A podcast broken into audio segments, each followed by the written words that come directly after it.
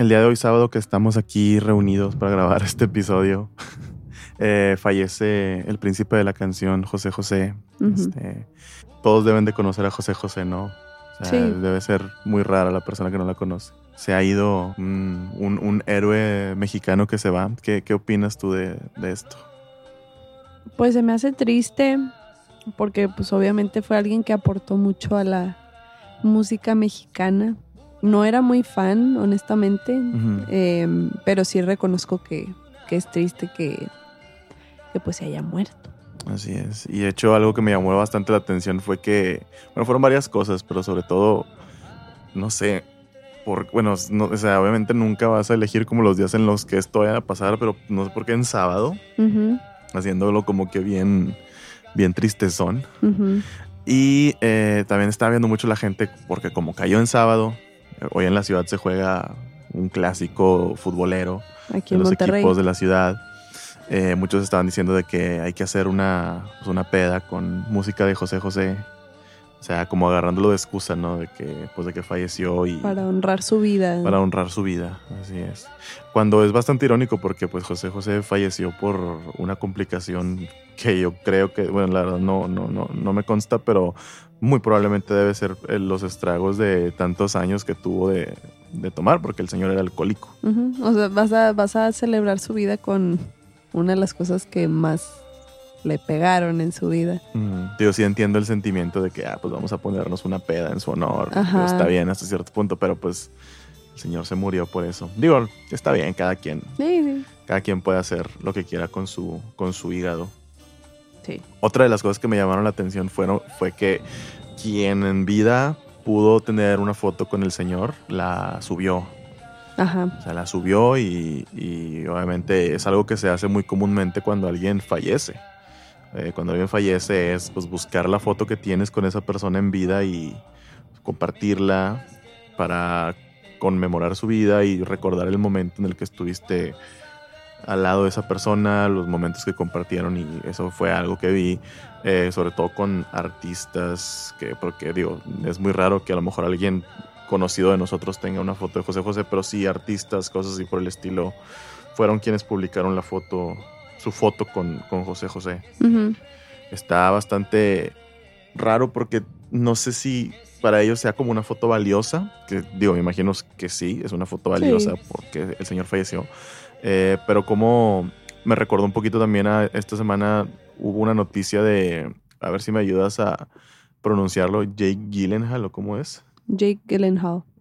Ah, o sea, es lo mismo, pero, pero, como gringo. Como gringo. Ok, bueno. Bueno, Jake Gyllenhaal, este... Hubo un reportaje en el que él decía, o una entrevista que le hicieron, en la cual las personas se acercaban con él, le pedían una fotografía.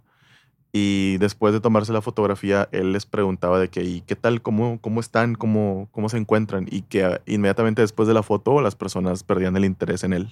O sea, nada más querían la foto. Nada más querían la foto. O sea, él lo sentía así de esa manera. Yo lo dudo un poquito. O sea, creo que cuando ves a un artista, digo, creo que sí tiene algo de sentido, pero creo que cuando ves a un artista que te interesa, que quieres una foto con él y quieres acercarte a él y todo, eh, sí hay un interés genuino. O sea, pero sí es más fuerte lo, lo mucho que quieres la foto.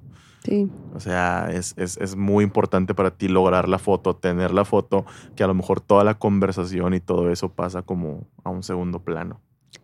No sé, o sea, igual hay mucha gente que también se pone como muy nerviosa cuando está con una persona que es como muy reconocida. Entonces también puede ser ahí un caso de no, no, le, no le sabes contestar. O sea, te pones muy nervioso y no le puedes contestar cómo estás o hola. Pero también es chistoso porque pasa mucho de gente que le pide fotos. A mí me tocó ver un video de Matt Damon, el actor, que lo confunden con Mark Wahlberg, que es otro actor. Pero la gente así como que, ah, sí, voy a tomarme una foto contigo. Eh, estuvo bien chida tu película esta. Y el güey no salió en esa película, es otra persona. Entonces también es mucho así como que a veces, pues nada más quieres la foto porque sabes que es alguien famoso. Sí, Exactamente. En el caso de, bueno, de Jake Gyllenhaal, pues yo creo que es muy posible que él lo haya tomado mal. O sea, yo creo que las personas, chances sí están interesados en él. Chances sí les interesa su vida, sí saben quién es. Eh, y a lo mejor, digo, a lo mejor las personas están nerviosas, a lo mejor las personas no saben cómo comunicarse, pero sí pienso que para esas personas lo más importante es la foto. Porque, pues, ¿quién no querría, a final de cuentas, tener como una relación amistosa con, a lo mejor con alguien como él, digo, obviamente. O decir que conociste. O decir que lo conociste o cosas así por el estilo, pero creo que ahorita el efecto de tener la foto es como una retroalimentación más rápida de la gente, ¿no? O sea, la compartes y la gente es de que, wow, mira, está con esta persona. Entonces, el efecto de una foto, el efecto de... O sea, siento que el efecto de tener una foto, el efecto de compartirla, subirla, que la vean, que tenga tantos, tantos likes, es como como un, formato muy nuevo que está relegando un poquito a la experiencia, ¿no? A la experiencia de conocer al artista o de haber vivido cierta experiencia. De hablar con él siquiera. O sea, tener una conversación bien, no nada más llegar y, eh, me puedo tomar una foto contigo y ya. Y justamente esta semana, eh, en las Naciones Unidas, se, se presentó el presidente del Salvador, que se llama Nayib Bukele.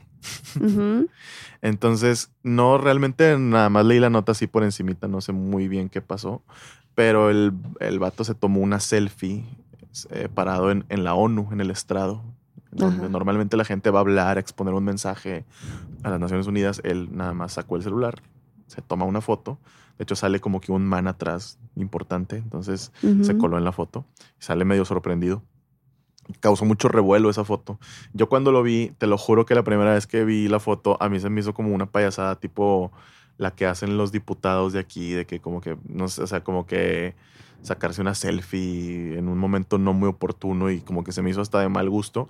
Ya después lo fui, o sea, porque yo de verdad pensé que nada más se había sacado la selfie para tener una selfie. Ajá ya después como que empecé a leer el contexto y fue así como que ahorita, hoy en día, es, va a causar más impacto la selfie que yo me tome que el mensaje que yo pueda venir a dar aquí. Eso sí es cierto. y está muy triste. Es, triste porque realmente mm, muy pocas veces nos enteramos, a menos de que sea algo muy polémico, qué es lo que está pasando ahí. Y esta foto, que a lo mejor está de mal gusto, a lo mejor no está como que, no, no, no, no está muy apropiado que lo hagan, eh, le dio la vuelta al mundo y todos la vimos y todos, eh, bueno, todos, todos la vimos en, la nota y muchísimas personas hablamos de esto. Entonces, como que lo, que está como analizando de la importancia ahorita de, o el efecto de una foto. Sí, el alcance que puede llegar a tener. a, comparación de la experiencia, ¿no? Porque es que si te fijas, tiene un poquito de sentido que, que, esto suceda, ¿no? Porque una foto, o sea, un, una experiencia, no cualquier persona te la va a creer. Sobre todo si es algo muy loco que sucedió. O sea, realmente, ¿quién te va a creer algo que pasó? O sea, de que, oye, pues vi a Jake Gyllenhaal en la calle. Sí, o sea, ¿qué prefieres tener este. O sea, tener la historia para contarla o tener pruebas visuales de que algo pasó, algo hiciste? O... Pues sí, y eso fue lo que las personas hicieron con las fotos de José José. También esa es la otra importancia de las fotografías, que el día que algún alguna figura pública falta, pues tenemos como que esa prueba ya ya documentada. No sé para qué, no sé de qué, de que existió tal vez. De que lo conociste. De que lo conociste. Pero pues ya no tendré yo jamás una foto con José José. Qué triste. Qué triste muy, muy triste. Sí.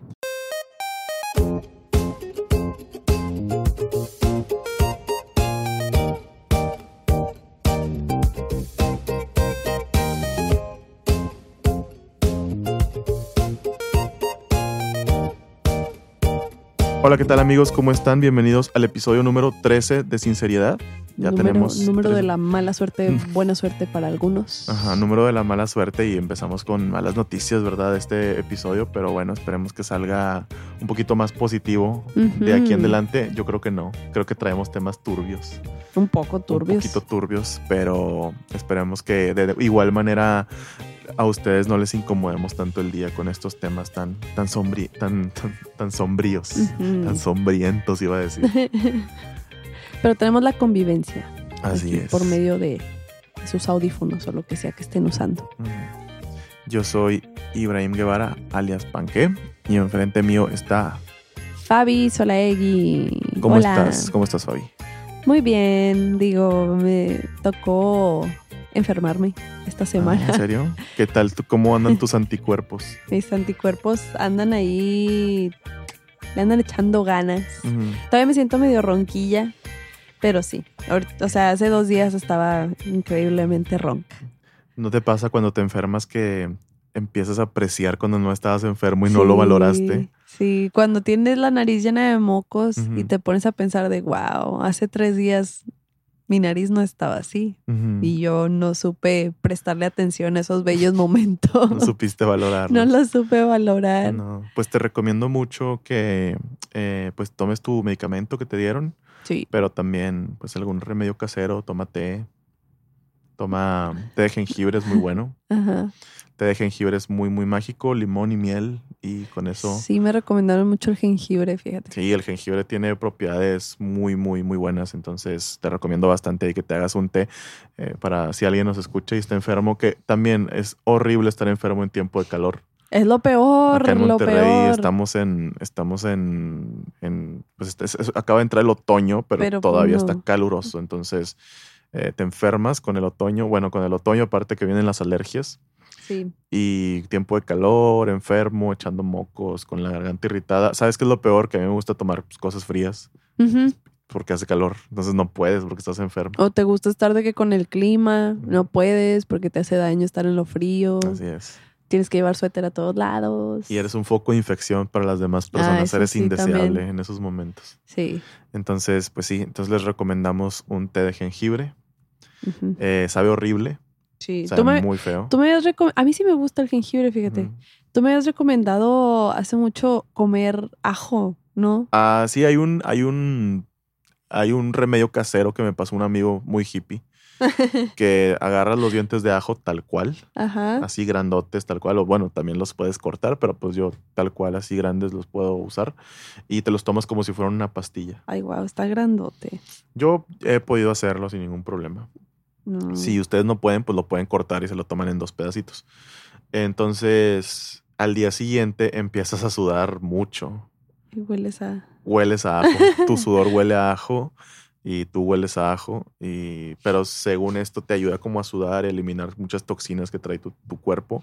Si hay alguien que es, digo, si hay alguien que es doctor, no, no nos desmientan porque igual y ustedes nos venden de que la las farmacéuticas también, no, no sé, no, no, le tengo mucha fe, la verdad. A mí me pasó una ah, anécdota muy extraña. conspirativa. A mí me, pasó una anécdota muy extraña. Me enfermé en Ciudad de México de algo que siempre me enfermo aquí.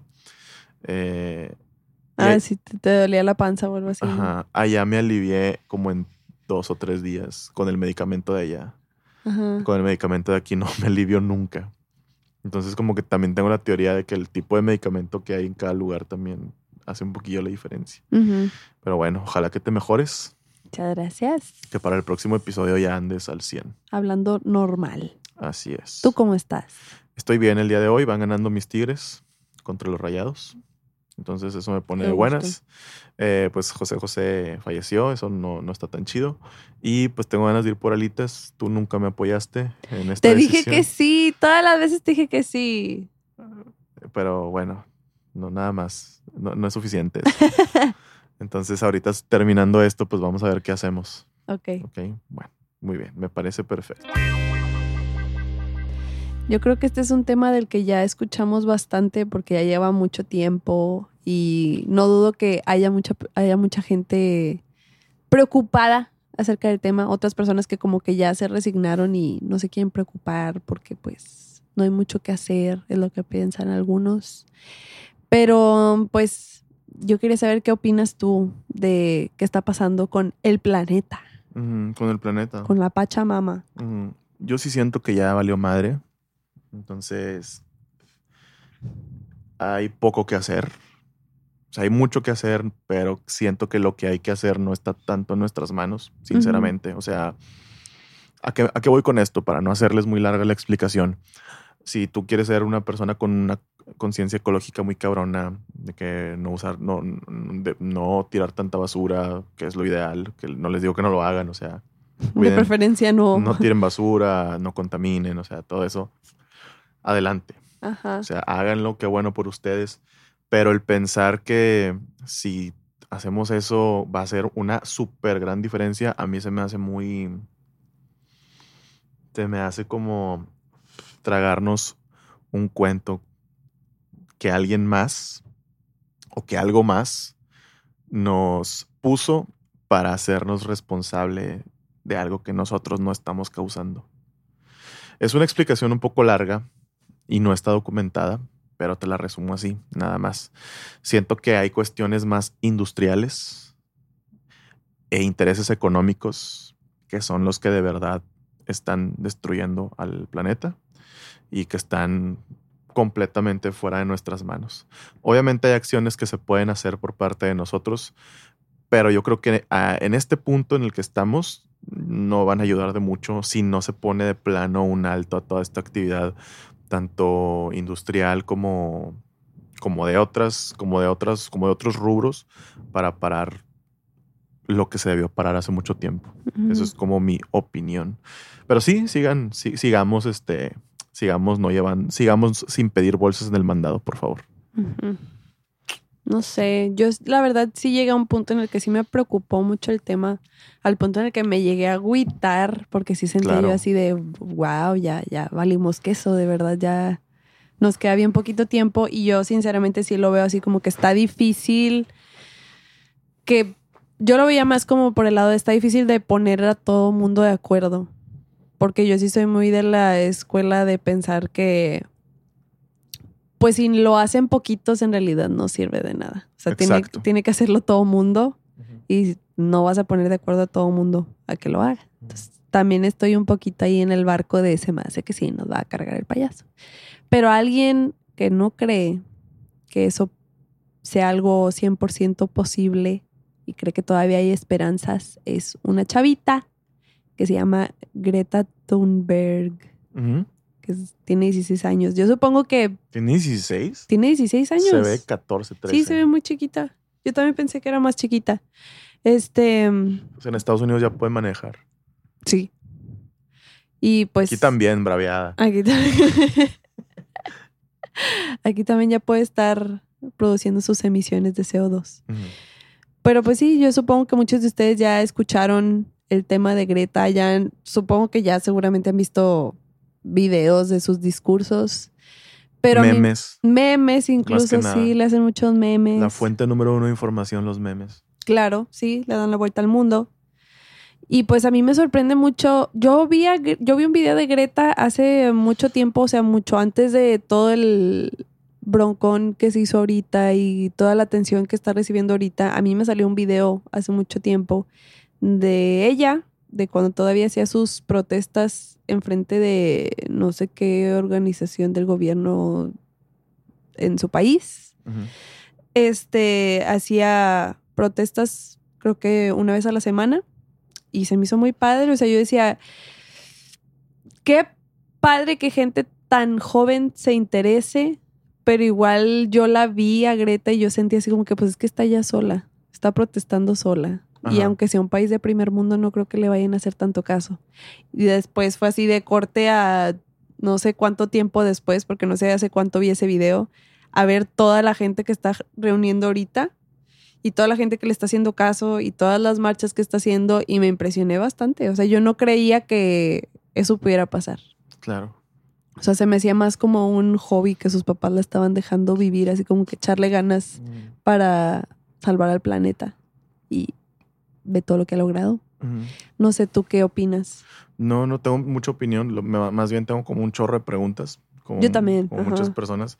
Eh, se me hace como raro que nada más de repente llegue un niño de la nada y empiece como a, hablar de estas cuestiones sin tener un background que yo me imagino que lo debe tener. No sé si sus papás o ella o estén metidos en cosas de este estilo, pero, o sea, ¿de dónde viene ella? Pues ella viene de Suecia. Em, yo lo que he podido ver de ella es que era lo que estábamos platicando hace un ratito, que tengo muchas dudas acerca del tema de Greta, porque te digo, a, primera vista para mí fue de, ah, qué padre, o sea, ve todo lo que está haciendo, ve las marchas enormes que se están haciendo alrededor del mundo, todo porque se ven inspirados por lo que dice y lo que está haciendo. Y de repente te topas con otras opiniones en redes sociales de gente que... Pero antes de, antes de pasar a eso, o sea, no tanto de dónde viene, sino cómo fue que se empezó a dar a conocer, o sea, porque hace una semana yo no sabía nada de ella. Y esta semana de repente empieza a estar en todos lados, o sea, ¿cuál fue el breakthrough de que de repente la empezamos a ver en todos lados? Pues yo creo que se dio de poquito a poquito, porque te digo, empezó haciendo sus protestas ella sola enfrente de un edificio de gobierno ahí en su país. Después se le fue abriendo paso a hablar con gente que trabaja en el gobierno de su país, que se fue dando después a que diera discursos en su país, que diera, ¿cómo se dicen? Conferencias. Empezó a hablar con líderes mundiales de Europa. Después empezó, o sea, ya cuando ya empezó a moverse, a hacer protestas y hablar en otros lugares, fue cuando la gente como que se empezó a dar cuenta de lo que estaba haciendo. Porque al principio, que yo sepa, no era como que ella anduviera gritando de, ¡eh, yo estoy protestando, háganme caso, mírenme lo que estoy haciendo! O sea, fue más como que lo, lo estuvo haciendo muy a su manera, muy en su onda, y la gente se fue dando cuenta de lo que ella estaba haciendo y les gustó y la empezaron a apoyar, mucha gente se empezó a unir a lo que ella estaba haciendo al punto en el que ahorita los viajes que ha estado haciendo, porque hace poquito viajó a Nueva York, creo, hay gente con dinero que se los está financiando. Mm, que creo que no viaja en avión. Sí, no viaja en avión, le prestaron un barco, un yate, no sé qué dijeron que fue, porque hay gente que dice que es un yate, yo sinceramente lo vi, dije, pues es un barco. Ella dijo que es un barco.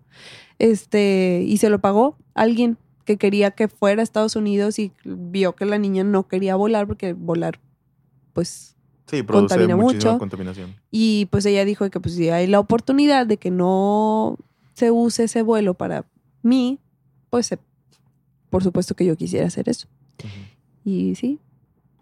Y también hubo una cuestión de que creo que empezó a hacer como huelgas escolares, ¿no? Sí, es que por eso fue, ella faltaba a la escuela para ir a protestar.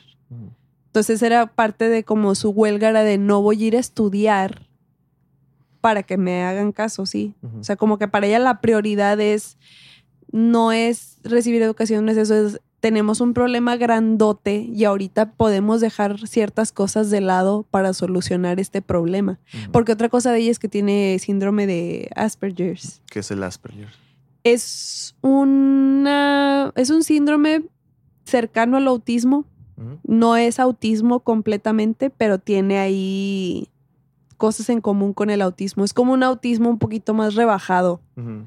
Entonces ella tiene ahí, bueno, no digo ella específicamente, pero los síntomas del Asperger's, pues mucha dificultad para relacionarte socialmente. Hay ciertas cosas que no detectas, el lenguaje corporal, este, el doble sentido. El doble sentido, sí, juegos de palabras no lo detectan. Dicen que es muy también de, de genios el Asperger. Sí, porque lo que, o sea, lo que te quita en lo social te lo da en tienes intereses muy muy, específicos. Muy específicos y estás bien enfocado. Era algo que decían mucho de que no me puedo enfocar mucho cuando estoy en lo social porque en realidad no, no tienen un molde, o sea, no tienen un, no saben cómo reaccionar a ciertas situaciones. Si alguien llega y les dice estoy triste, ellos no tienen un en dónde basarse a cómo tengo que reaccionar cuando alguien está triste. Entonces no saben cómo. Este, pero cuando encuentran algo que les gusta, el cerebro se enfoca completamente que esto me gusta, esto quiero hacer y le entran con todo. Y al parecer el interés de Greta es el medio ambiente. Y bueno, eso es en cuestión a quién es ella, pero ya después hubo unas escenas muy famosas en las cuales ella se para en la ONU. ¿Fue en la ONU? Sí. Y pues hizo un discurso ahí bastante célebre. Y es bastante gracioso porque desde el momento en el que ella se para, yo lo veo de esta manera hay muchísimo criticismo, así como se dice, hay muchísimo... Crítica. Hay muchísima crítica hacia ella, pero yo la primera vez que vi su discurso sí me impactó. Sí. La primera vez que lo vi así, sin ningún contexto, sin tener este, ninguna opinión de alguien más, sin tener un criterio, eh, no mío, porque yo muchas veces, yo sí, la neta, baso mi criterio en otras cosas. O sea, yo no puedo, yo, yo cuando veo algo no es como que, ok, a ver, esto es lo que pienso. Sí, no te quedas con lo que ves así. No me quedo con lo que yo pienso luego, luego, porque siento que es como que un recurso muy primitivo Entonces necesito ver otras opiniones. Sí. Como para, y, y no es que me robe esas opiniones o que agarre esas opiniones, sino que lo empato con lo mío y trato como que de balancearlo, porque al ver otras opiniones también estás viendo otros puntos de vista, y estás viendo puntos que esas personas, que tú no viste la primera vez muchas Exacto. veces. Sí. Entonces, la primera vez que lo vi, así sin absolutamente nada, sí me impactó bastante su discurso, porque sinceramente podemos decir muchísimas cosas de aquí en adelante, pero no nos está diciendo ninguna mentira, a decir verdad. No. O sea, lo que quieras decir de ella, ok, está bien. Es tu opinión y chido. O sea, no, no, no, no estoy diciendo nada sobre eso. Pero no nos está mintiendo. O sea, todas las cosas que está diciendo ella son reales. Y ese sentimiento que a lo mejor nosotros, al no tener esta, eh, esta condición que es el Asperger, tal vez nosotros deberíamos de sentirlo todos. O sea, esta confusión en el por qué nadie está haciendo nada. Sí. O sea, esta confusión de, oye, ha estado todo muy mal estos últimos años porque no hay advertencias, porque nadie nos está diciendo qué no hacer para evitar esto, porque nadie nos está diciendo, oigan, no consuman tanto esto, de córtenle aquí, no, no, no, de- dejen de abastecerse de estas cosas porque literalmente esto es lo que nos está matando.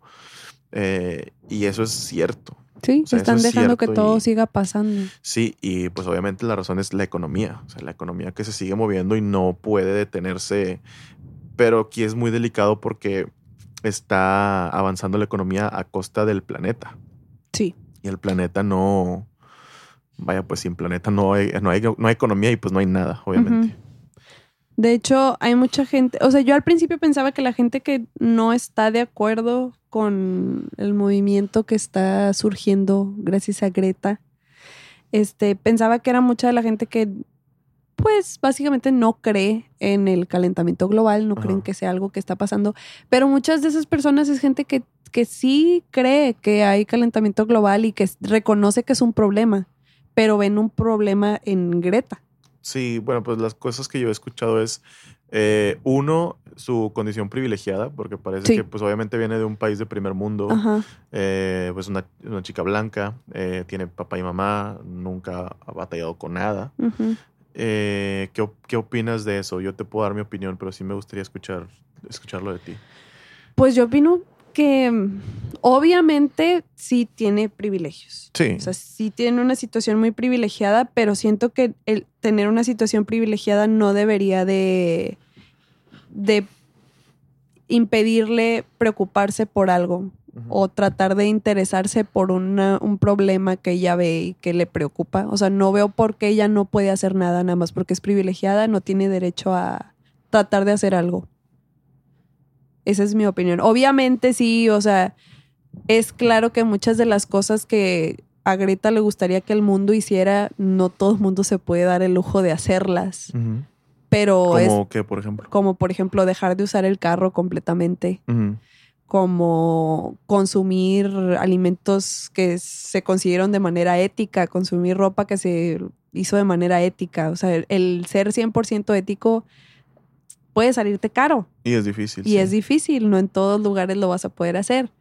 Pero no quita que el mensaje de Greta no está llegando nada más a gente que no puede, le está llegando a gente que sí lo puede hacer y no lo hace porque no quiere.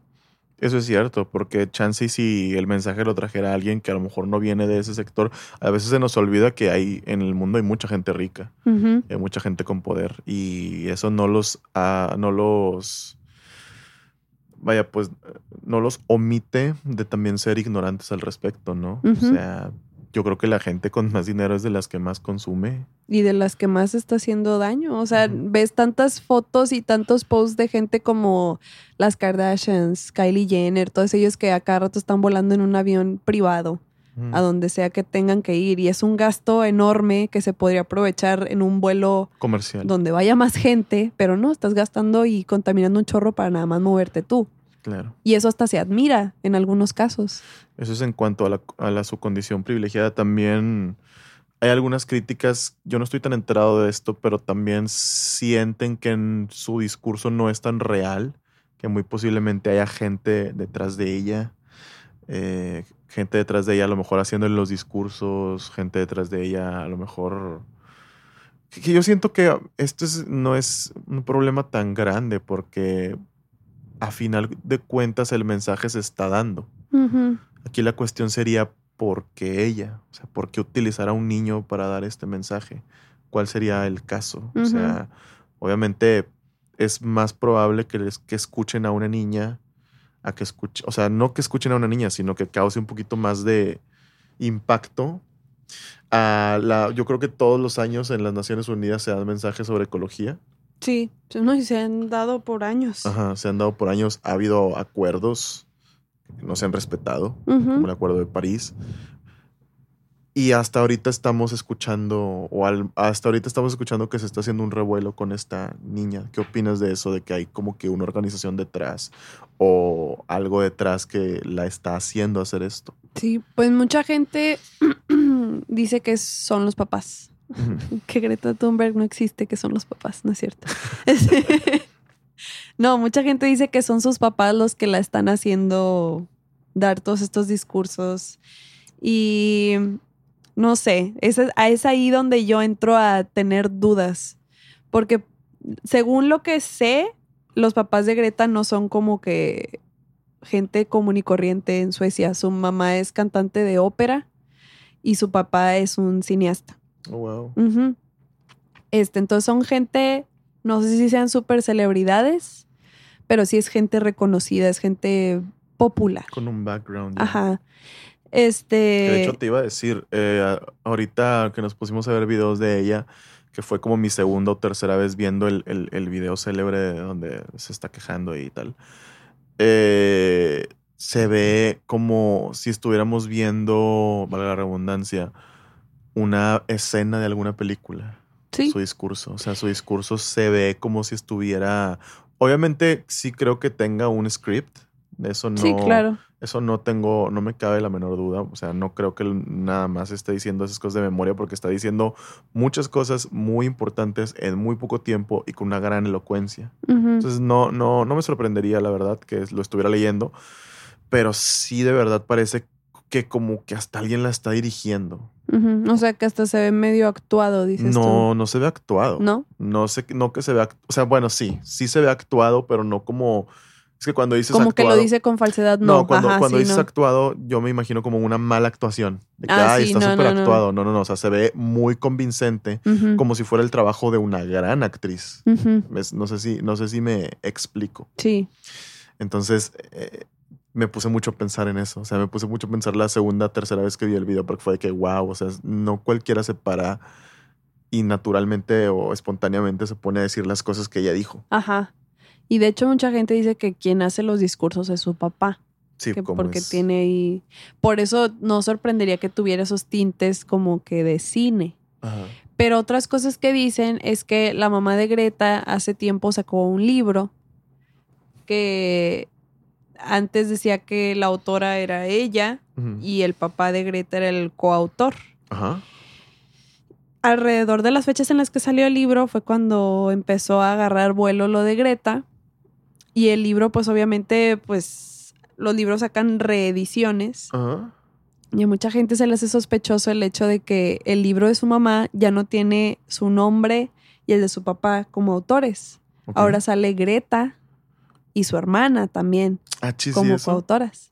Mucha gente dice que es precisamente porque están aprovechándose de la atención que recibe su hija para vender más. O sea que sus papás básicamente podrían estar haciendo todo esto por, por su propia cuenta. Por su propia cuenta y por dinero. Que no sé qué tan cierto sea. O sea, según lo que he escuchado, Greta dice que sus papás sí se interesan por la lucha que ella está llevando a cabo eh, cuando fue a Estados Unidos. Pues ella no, obviamente, ya como mencionamos, no se fue en avión. Y en una entrevista que tuvo, eh, dijo que su mamá ya dejó de viajar en avión también su mamá es cantante de ópera, entonces tiene que ir a varias ciudades para presentarse y decidió que ya no va a hacer eso, que ya se va a mover en tren. Y para eso tuvo que cambiar la manera en que ella ejercía su carrera. ya hay ciertos conciertos que no puede dar porque para moverse allá a fuerzas tiene que ser en avión y no lo hace, se dedicó más al teatro musical. Y Greta ah, incluso llegó a decir de que es que a mí no me, porque le preguntaron de, ¿no te sientes triste que tus papás tengan que hacer eso para no contaminar? Y ella dijo que pues es que honestamente no me importa cómo ejerza mi mamá su carrera. A ella lo que le importa es que el planeta se salve, pues. No sé. O sea, no sé si esto ya es como que gente que está haciendo cosas de buena fe y que les están tocando pues los beneficios, ¿no? Te toca la atención, te toca tener un libro que se vende mucho porque lo escribiste tú y a lo mejor lo escribió tu hija contigo, que no, pero sí. Está muy, está muy sospechoso, pero no sé. Igual puede ser un caso de gente que simplemente ya no tiene fe en estas cosas y pues buscan cómo desacreditarlo porque pues ya ha habido tanta gente antes que no lo ha hecho de manera honesta. Claro. También está mucho el hecho de que en Latinoamérica ha habido chorros de activistas que han tratado de hacer lo mismo que ha hecho Greta y esos activistas terminan muertos, porque esos activistas también llegaron a donde estaba Greta, a hablar con líderes mundiales, a hablar con directivos de grandes empresas, pedirles que hicieran algo al respecto de lo que sus acciones estaban haciendo en el planeta y la única respuesta que tuvieron fue que hicieran parecer que se murieron, cuando en realidad los mataron. Que también es otra cosa por la que mucha gente no apoya a Greta, es más por despecho, o sea, es más por rencor a que todas esas personas antes de ella se murieron y ella ahorita se está viendo como muy bien recibida. Y mucha gente le atribuye eso a su privilegio y al lugar de donde viene, cómo se ve, no sé, muchas cosas de por medio. Greta tiene el combo de todo lo que a las personas les molesta. Ajá. Que es este, pues ser obviamente blanca, privilegiada, niña y mujer. O sea, no, no, los adultos es bien sabido que siempre queremos como estar en lo correcto y que venga una niña a retarnos y a decirnos que estamos haciendo las cosas mal, creo que es doloroso, creo que es un golpe bajo para los adultos. Eh, y como te digo, o sea, es algo que le molesta a mucha gente. Y nosotros lo que estamos haciendo aquí ahorita, digo, pues yo tengo mi opinión, mi opinión es que prefiero esperar. yo también. A ver qué pasa, a ver qué sucede. Eh, en cuanto al mensaje, me parece que es excelente su mensaje. Que a final de cuentas está bien dicho. Eh, creo que es positivo. Creo que no nos está pidiendo nada malo ya su background, de dónde viene ella, a qué se dedica, que si le ha tocado sufrir o no, pues eso ya no, ya no es de mi incumbencia, ¿no? Entonces, pues yo me quedo como que con lo bueno. Lo demás ya lo desconozco. Pero sí se ha dado mucho el, el hate para ella. Y yo creo que, como te digo, lo que venimos haciendo nosotros es pues tratar de argumentar un poquito, poner las cosas sobre la mesa. Y la neta, está bien fácil compartir un meme. O sea, está bien fácil compartir un meme. Y está bien este fácil desacreditar a alguien porque tergiversas alguna palabra que dijo en un discurso. Está bien fácil y bien tonto hacer eso. Está bien tonto también creer que porque una persona tiene una cama donde dormir, tiene alimentos sobre su mesa y tiene unos padres y no le tocó pelársela, a lo mejor creer que por eso esa persona no puede traer un mensaje positivo se me hace como, y honesto y honesto se me hace una cosa muy tonta o sea no creo que hayas tenido que pasar hambre, ni creo que hayas tenido que pasar, porque de hecho eso ni siquiera tiene absolutamente nada que ver con su, con su discurso. Entonces es bien fácil desacreditar, es bien fácil, digo, pues, los memes son memes, ¿no? Te puedes reír, te pueden dar risa y todo, pero a final de cuentas, pues, si eso es lo que estás, es lo que está basando tu, o si eso es lo que está formando tu opinión o tu criterio, pues está muy mal, la neta. O sea, no puedes estar, o sea, imagínate tener tu opinión y tu criterio basado en memes. Sí, sí, no hagan eso. No, o sea, en memes, en notas amarillentas, en notas amarillistas, están viejas, por eso. Y no sé, como que se me hace una cuestión muy tonta. Entonces, pues mejor eh, hagan como nosotros, esperen a ver qué sucede. Yo creo que aquí no va a terminar ese tema.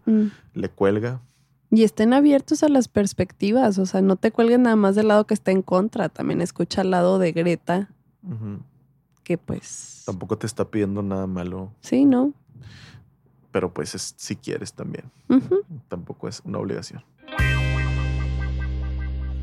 Esta semana otra cosa que pasó fue que salieron los nominados para el Grammy Latino 2019. El Grammy Latino que pues es una celebración de la Academia de las Artes y no sé qué, no me acuerdo cómo se llama.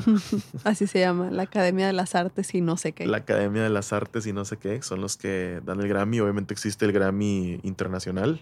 Ajá. Que es el, es el acá el, el, chidote. Y está el Grammy Latino. Eh, que es pues obviamente para los artistas latinoamericanos, que está Rosalía otra vez.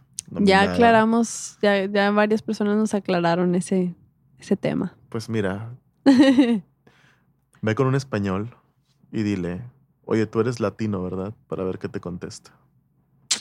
Bueno, continúo. Eh, entonces, llegó pues ya esta fecha en la cual salieron todos los nominados.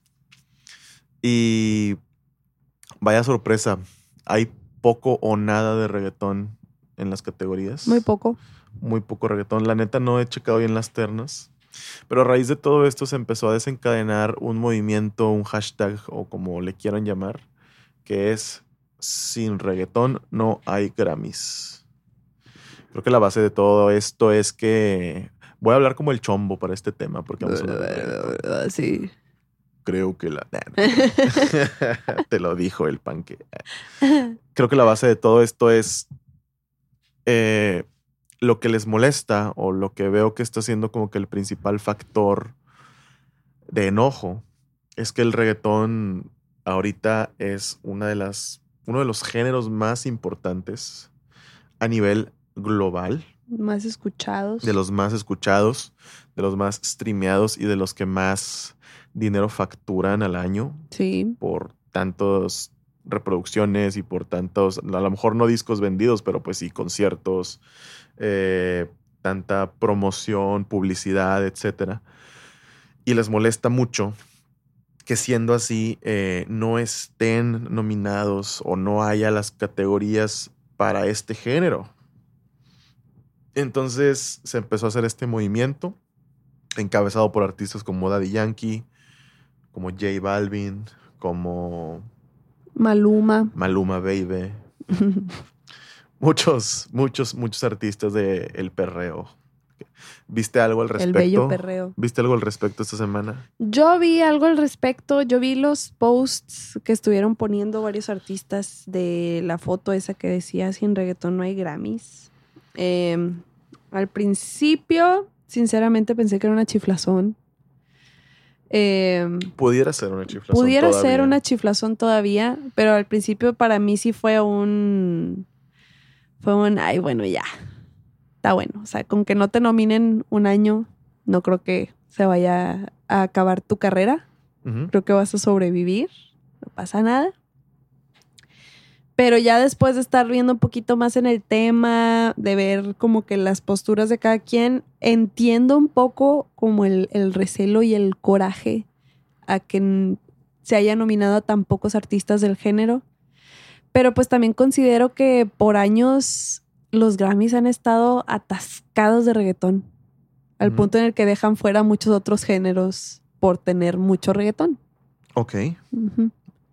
Y esa es mi postura. Como que no sé sinceramente si estoy del lado de los reggaetoneros, del lado de los Grammys. Yo creo que estoy en medio. Yo también considero que estoy en, en, en medio, un poquito más tirándole hacia no sean mamones. Esa es como mi postura. Sin embargo, sí creo que, bueno, pues por ejemplo, uno de los, eh, de los que encabezan este movimiento, pues es Daddy Yankee. Daddy Yankee sí está nominado. Entonces, a pesar de estar nominado, él sí siente que no hay suficiente reggaetón en los Grammys. Entonces, eh, pues él está encabezando este movimiento junto con Maluma, que Maluma sí se agarró a llorar durísimo porque no, no, tuvo de plano ni una sola nominación. Sí dijo que es una tristeza que el mejor álbum que ha grabado en su carrera, eh, después de tantas colaboraciones que tuvo con los artistas que siempre soñó, no tuvo ni una sola nominación. Se le hizo muy triste a él. Hay aquí una cuestión muy importante. El Grammy maneja esto no como reggaetón. Para el Grammy a esto le llaman eh, música urbana o ritmos urbanos, no me acuerdo cómo es, pero parece que sí es música urbana. ¿Qué es la música urbana? Bueno, la música urbana, yo creo que caben muchas cosas ahí, ¿no? Caben cosas como el reggaetón, caben cosas como el hip hop, caben cosas como el trap, que ahorita es lo que se está considerando música urbana y ahorita es lo que más se está pegando. Sí. La música urbana. Sí, como que se está dejando un poquito el reggaetón para cargarse más al lado del trap. Aunque el reggaetón sigue ahí estando bastante presente, ahorita lo estamos categorizando más como música urbana. ¿Cuál es el problema de la música urbana y, y, bueno, o cuál es el problema que tienen estos artistas? Es que la música urbana y el reggaetón no es lo mismo. Sí, no. El reggaetón es reggaetón lo que se te viene a la mente cuando escuchas reggaetón es reggaetón. Y reggaetón son artistas como Daddy Yankee, artistas como, eh, no sé, eh, Wisin y Yandel. Estos artistas son artistas de reggaetón. La cuestión con el género urbano es que puede llegar de repente un Carlos Vives, hace un reggaetón y es la canción más sonada del verano. Llega un Enrique Iglesias, un Ricky Martin. Llega Luis eh, Fonsi. Luis Fonsi, cualquier artista, los de Rake, llega Jesse Joy, y te hacen un puto éxito de la nada. Entonces, el problema es que en el género urbano se están premiando y se están incluyendo a artistas que no son estrictamente reggaetoneros. Son muchas veces artistas son artistas pop, artistas pueden ser, puede ser cualquier género realmente, nada más que llegan a hacer reggaetón y a la canción se le considera música urbana, es, es elegible a un premio, ¿no? O sea, es elegible al Grammy. Ese es el problema de los reggaetoneros en esta situación. Yo creo sinceramente que el reggaetón tuvo su momento en el que fue lo máximo. Ahorita sigue siendo muy popular pero como dices tú, ya están entrando otras cosas que igual y están llamando la atención, así como empezó a llamar la atención el reggaetón alguna vez. Y también creo que la llegada del reggaetón y la popularidad del reggaetón empezó a hacer que muchos otros géneros quisieran sonar a reggaetón. Al punto en el que, como se dice, el género urbano hay muchas cosas que pertenecen al género urbano que no son reggaetón, pero mucha gente los escucha y piensa que es reggaetón, porque tiene cositas del reggaetón, que no lo vuelve reggaetón. Pero ya yo sentía, muchas veces llegué a sentir que la música latina ya se reducía a hacer algo que tuviera tintes de reggaetón. O sea, ya no le podían sacar, ya no le podía sacar la vuelta. O artistas que jamás en su vida habían hecho algo parecido al reggaetón terminaron haciendo una colaboración o en el caso de artistas como Enrique Iglesias, o sea, ya no pueden sacar algo si no es en colaboración con un reggaetonero. Ya no pueden sacar algo que no suene el tum, patum. O sea, ya era siempre, siempre, siempre, siempre, siempre. Entonces, entiendo a la gente que está medio apoyando lo que hicieron en los Latin Grammys de medio reducir cuánto reconocimiento se le da a artistas de reggaetón. Pero entiendo también el lado de los reggaetoneros que podrían sentir que es injusto. Sí siento que haya gente que quiere cosas nuevas, o sea, quiere escuchar otra cosa, quiere escuchar cosas que ya suenen diferente y ven esta situación como una oportunidad para que eso pase, para que la gente como que decida salirse un poquito de estarse inspirando siempre en lo mismo y estar colaborando siempre con la misma gente. Pero pues no quita que haya personas a las que se sientan como que algo se les quitó. Claro. Se sientan. Yo creo que el problema de todo esto empieza cuando el reggaetón le abre las puertas a todos esos artistas que de repente llegaron a colaborar, artistas que no pertenecen al género. Que bueno, la unión y la colaboración es buena, pero yo creo que sí se abusó un poquito de esto. Sí. Y le empezó a quitar la identidad al reggaetón. El reggaetón era música de calle, era música de perreo, era música de calle, era música que a pesar de que estaba fuerte, estaba fuerte la gasolina, estaba fuerte por ahí Don Omar, eran músicos bastante consolidados no había premiaciones para ellos. Estaban por ahí nada más muy conocidos en el barrio, muy conocidos entre la gente, pero no en el mainstream como está ahorita. Eh, el problema empieza cuando ya empezamos a, perdón, el problema empieza cuando ya metemos por ahí a gente que no pertenece al género. Que te digo, la colaboración es buena, pero ya cuando se empieza a abusar de eso y cuando el género sin una colaboración de un artista popero y un reggaetonero, si em, empiezan a dejar de funcionar las canciones, entonces se dan cuenta de esto y año tras año o, mes tras mes siguen sacando los mismos sencillos. Explotan la fórmula esa. Se empezó a notar, yo lo empecé a notar mucho en Despacito. Eh, después de que salió Despacito, que todos conocemos Despacito, Despacito, pues es Despacito, es una gran canción. Digas lo que digas, Despacito es una gran, gran canción. Salieron cinco Despacitos después. Sí. O sea, salieron canciones muy, muy parecidas. Todas estas canciones, este que salieron después, que traen esta onda como playera y que de repente canta, sale un rapero, na, na, na, na, na, o sea, un reggaetonero que rapea y que nada, que no sé qué, que no sé qué, y luego de repente sale el corito, así como que suavecito, muy playero. Con una voz de alguien que normalmente cantaba baladitas y ahora está exactamente. Ahí es que lo hizo, lo hizo Rake, lo hizo Vives, eh, lo hizo Enrique Iglesias ya está, o sea, ya despacito ya se estrenó cinco o seis veces y ni cuenta nos dimos. Sí. O sea, se hicieron clones y clones y clones con la misma fórmula de la canción y ese es el problema. Se le empezó a abrir mucho la puerta a las colaboraciones y es una puerta que ya no se puede cerrar. Es una puerta en la que ya muchas personas, es, un, es un club en el que muchos ya quieren estar y eso deja al reggaetón auténtico eh, pues casi, casi obsoleto ya. Y bien despreciado y pateado. Muy despreciado y muy poco valorado. Eh, pocos artistas de reggaetón tal cual están siendo eh, tomados en cuenta. Yo creo que Rosalía es de las pocas. sino de las únicas. Y es nueva. Y es nueva.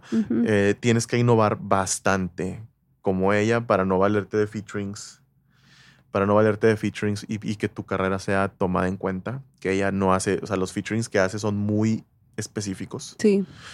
Entonces, eh, aquí hay una cuestión, yo creo que la posible solución a esto, o a lo mejor no posible solución, pero lo que los artistas de reggaetón tal vez querrían que sucediera es que el tipo de categorización para los premios sea un poquito más amplio.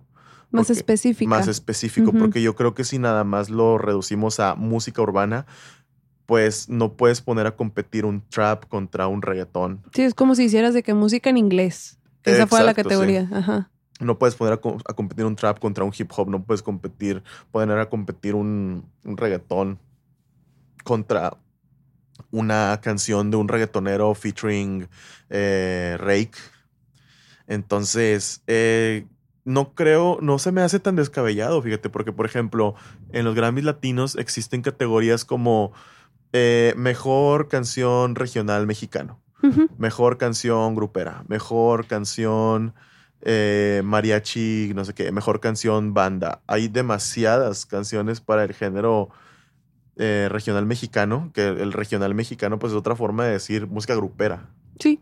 Música grupera, entonces este que hasta dentro de lo grupero hay, hay sus... Hay sus, hay sus categorías, así es. Entonces, y por consecuencia, la academia tiene sus categorías y sus premios para cada uno de esto. Entonces, ahí si lo ves desde ese punto de vista, tal vez los reggaetoneros tengan un poco de razón de que, oye, pues ponme a competir reggaetón contra reggaetón. Sí. Ponme a competir trap contra trap, ponme a competir hip hop contra hip hop y ponme a competir este, estas canciones de colaboraciones con género urbano, con poperos en otra categoría diferente. Sí. Porque si hay, en, pónganse a leer las ternas de los Grammys, hay unas categorías bien inclusive, así de que cosas que, que chinga, ¿esto por qué lo están premiando? Y yo me puse a ver este año, hay categorías sin registros. Eh, no hubo la suficiente gente para que esa categoría se premiara, entonces no va a haber premio de eso. Entonces, esos espacios fáciles los pueden estar cubriendo con, con este tipo de cosas. El problema es que si el reggaetón ahorita se pone específico con esto, los premios no van a acabar nunca porque todos los demás géneros se pueden poner específicos con todo. Entonces, pues van a ser unos premios de que te gusta ocho horas. Sí. Y luego, ¿qué pasa con los momentos en los que haces mezcolanzas? O sea, otra vez estás mezclando el pop con el trap, con el reggaetón, con el lo que sea, ahorita. pero quieres que sea específico, pero lo estás mezclando, entonces ¿dónde lo meto? No sé. Otra cosa que los reggaetoneros también se quejaban era que, o sea, yo lo, yo lo entendí de esta manera. A ver, no me quieres premiar, no me quieres dar premios, no me quieres este, reconocer el trabajo de este género o la importancia del género, pero sí quieres que vayan tantos reggaetoneros a hacer un performance en vivo el día de los Grammys. Ahí sí lo entiendo. O sea, ahí sí es entendible la rabia, ¿no? O sea, creo que mientras más lo examino, como que más me pongo al lado de ellos. Así se me hace muy injusto de que, a final de. Porque el argumento de las personas que desprecian el reggaetón es la academia únicamente premia el talento de verdad, no la música de moda. Está bien. O sea, va. O sea, yo creo que lo más ridículo que puedes hacer es estar ahí lloriqueando por un premio que no te quieren dar. Sí. O sea, si no te lo quieren dar, pues vaya, o sea, la verdad, las carreras no se hacen con premios. Sí, o sea, igual vas a poder seguir teniendo tus seguidores y lo que quieras. Pero aquí lo lógico sería que esta organización que no te está queriendo premiar, pues no solicite tus servicios para nada. Pues sí porque no te voy a, o sea, no te voy a pelar, pero aparte, pues quiero que si vengas y eh, hagas un show para que... Me des rating. Eso es lo que están diciendo, que lo único que quieren de ellos es pues el posible rating que les van a dar. Entonces, si lo ves desde ese punto de vista, sí, o sea, mala onda por los Grammys. Sí. Desde ese punto de vista, pero también se me hace como una manera muy llorona de exigir algo. O sea, creo que hay otras formas de... Puedes rechazar la invitación. Puedes rechazar la invitación. Cuando tengas un premio tipo de Yankee, puedes, si te lo ganas, recházalo. Eh, hay maneras como que chidas de protestar por algo y no nada más como que ay, vamos a hacer un hashtag. sí, o sea, vamos a hacer un hashtag y todo ese tipo de cosas. Como que sí se me hace una forma muy llorona de protestar. Pero pues bueno, cada quien. Ahí cuando salgan los Grammys, pues ya veremos qué sucede. Un saludo a Martín, que su grupo El Plan está nominado, orgullosamente de Monterrey, a Mejor Álbum Grupero, parece. Creo que esa es la categoría de ellos. Muchas felicidades. nuestro, nuestro, tecladista Martín de Primavera Club están nominados. Fíjate, está nominado él y Maluma no. Qué cosas de la vida.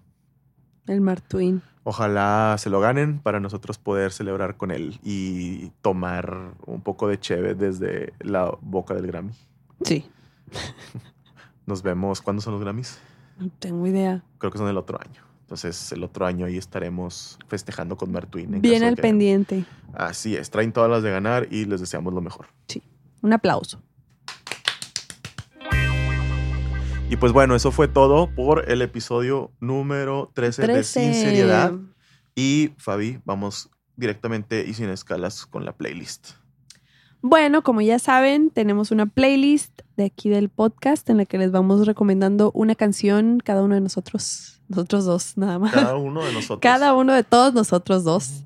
Eh, cada semana yo pongo una recomendación, Panque pone otra recomendación yo el día de hoy les quiero recomendar una canción de un grupo japonés. Se llama Dadarai. Eh, no sé pronunciar el nombre de la canción, pero es... De hecho, tampoco sabes pronunciar el nombre del grupo. es ah, Dadare. Dadare, perdón.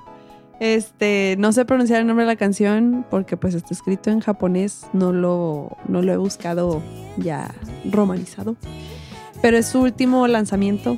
Me gustó mucho, está muy pegajoso y pues es una banda que ya llevamos tiempito escuchando, ya, ya ubicamos ahí a los músicos, nos encariñamos de algunas cosillas.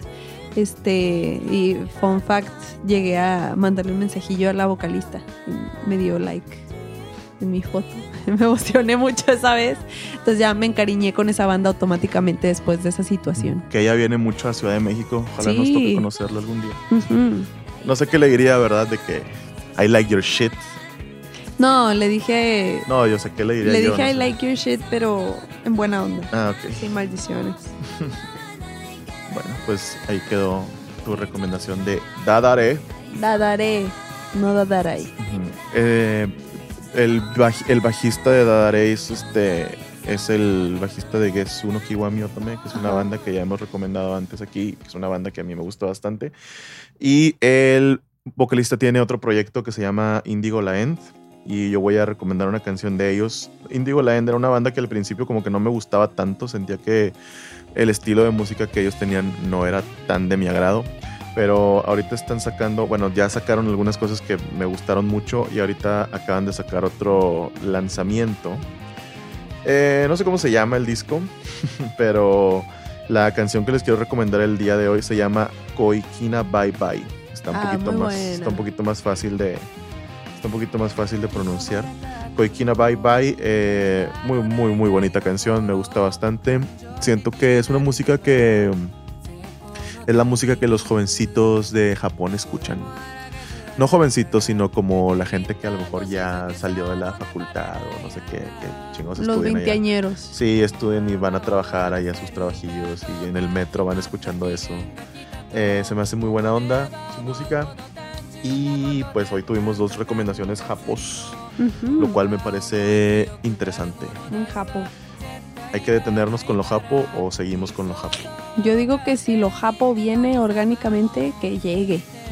Así es. Muy bien, entonces esperemos que disfruten estas dos canciones nuevas del playlist de Sinceridad que está en Spotify. Lo pueden buscar como Sinceridad, les va a salir el, podcast y buscan por ahí también el playlist. Vienen con portadas diferentes. Sí. Sí, pero pues si le entran sin querer al podcast, pues ahí le dan follow, si pueden. Así es.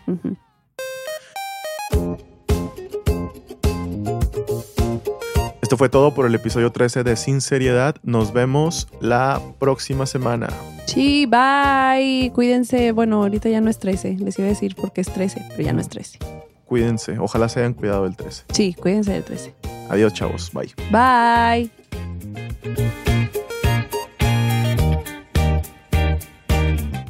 Hola, soy Gilberto Maya. Eh, un saludo para ti, Fabi y Panque. Ah, lo estoy escuchando desde el primer podcast, desde el inicio. Y son geniales.